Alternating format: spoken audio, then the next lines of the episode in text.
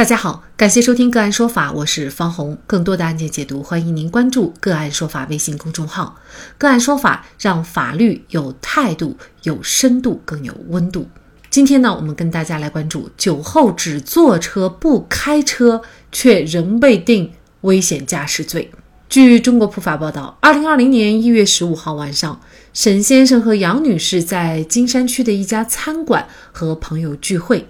席间，两人都有饮酒。饭局散场以后，杨女士打算叫代驾开车送两人回家，但沈先生自知饮酒，却依然心存侥幸，认为天色已晚，又恰逢雨夜，肯定不会遇到警察。杨女士见沈先生如此信誓旦旦，就打消了心中的顾虑，让沈先生驾驶自己的车辆，而杨女士则坐在副驾驶的位置，一同驾车前往住所。不料，在金山区某路口，恰逢交警设卡排查酒驾，驾驶员沈先生意识到自己喝酒了，坐以待毙，必定会摊上大事，灵机一动，要倒车离开现场，却在慌乱之中与后车发生了碰撞，被民警当场抓获。经检测，沈某血液样本中乙醇含量为每毫升零点九毫克，属于醉酒驾驶机动车。此案移送上海金山区检察机关审查起诉以后，同车的杨女士也被追加起诉，以危险驾驶罪追究其刑事责任。醉酒驾车会构成危险驾驶罪，但是杨女士并没有开车，为什么也会构成这个罪名呢？危险驾驶罪当中还有哪些行为会构成共同犯罪？就这相关的法律问题，今天呢，我们就邀请上海国畅律师事务所主任马有权律师和我们一起来聊一下。马律师您好，你好，嗯，啊，非常感谢马律师哈。呃，其实呢，我们大家都知道哈，就是你喝醉酒了去开车的话呢，就会构成这个危险驾驶罪哈。但是呢，杨女士她又没有开车，她只是坐车，为什么也会构成这个罪名呢？这个里边呢，就涉及到刑法里边的一个共同犯罪理论。呃，我们先看一下这个危险驾驶罪啊，通常讲的是叫醉驾，它实际上危险驾驶罪这个罪名啊，还包括其他的一些这个行为，包括追逐驾驶啊，呃，超员超速行驶啊，违规运输化学啊化学品啊这些行为。醉驾呢是最常见的危险驾驶的一个犯罪。那么根据最高检的一个统计啊，那么。醉驾已经成为目前刑事追诉的第一大犯罪。醉驾呢，通常讲，它是指在道路上驾驶机动车，血液含量、酒精含量达到八十毫克每一百毫升以上的，那么这个就属于我们讲的醉酒驾驾驶机动车，那么应当追究刑事责任，按照危险驾驶罪的这个罪名追究刑事责任。危险驾驶罪这个罪名呢？它一般它是追究的是驾驶车辆呢这个饮酒后的这个驾驶员啊，经过酒精含量测试，那么它超过了八十毫克每百百毫升，那么这时候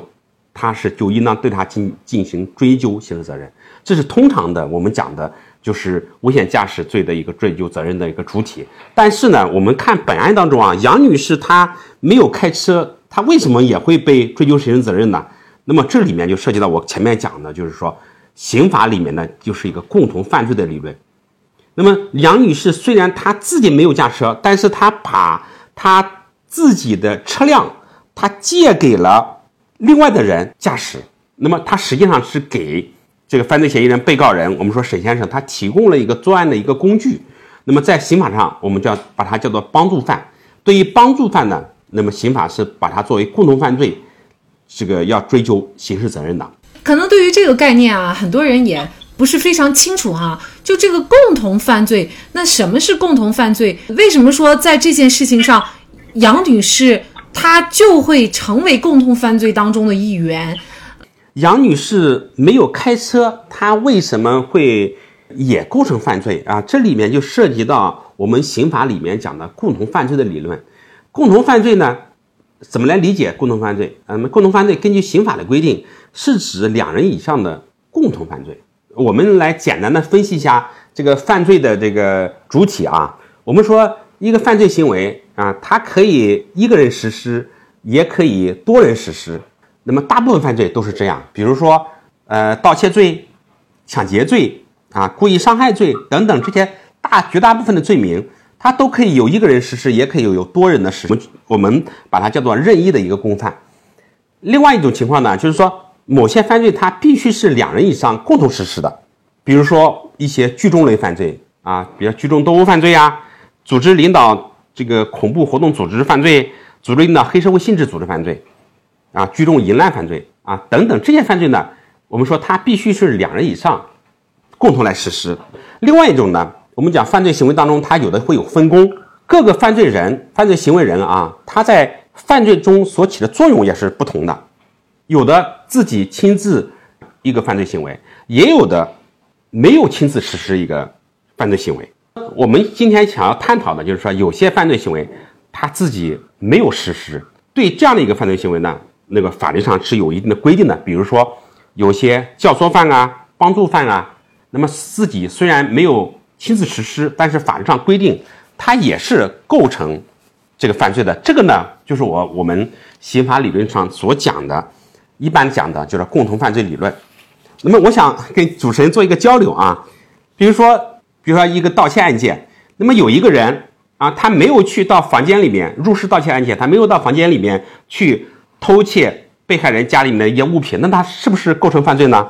嗯，这个我认为可能也看他有没有参与到这个犯罪。如果他给这个具体的偷窃的人提供一些帮忙，比如说望风放哨，是不是就构成了共同犯罪？对对，主任讲的非常对的。那有些人呢，他虽然没有亲自实施一个犯罪的构成要件，但是呢，他如果是对这个行为起到一定的帮助作用，比如说他在楼下进行放风，虽然他没有去实施犯罪行为，但是他也是给犯罪提供了一种帮助的。这种行为呢，我们叫做帮助犯，也要追究他的一个刑事责任的。啊，就是我们本案当中，他就是一个帮助行为。还有一种情况，就是既没有实施行为，也没有在犯罪现场。呃，我想跟主持人再做一个交流啊。如果这一个行为人他没有到达犯罪现场，那么这个人有没有可能他也是成为犯罪的一个共犯？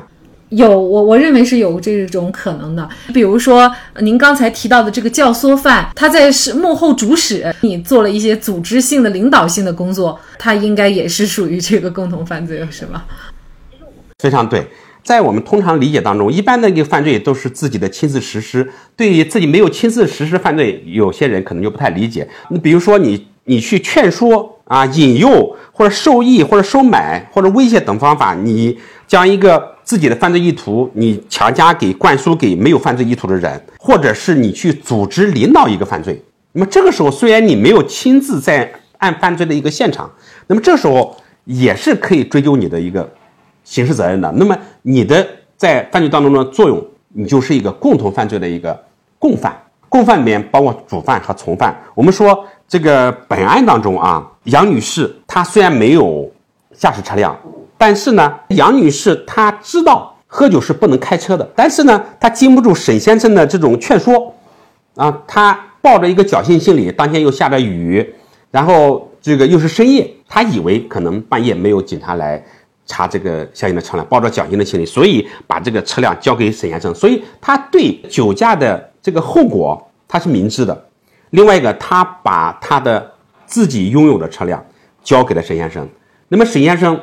他醉驾构成犯罪，那么杨女士提供的车辆是一个必不可少的一个条件。所以说，我们说杨女士为沈先生这个犯罪，她提供了一个条件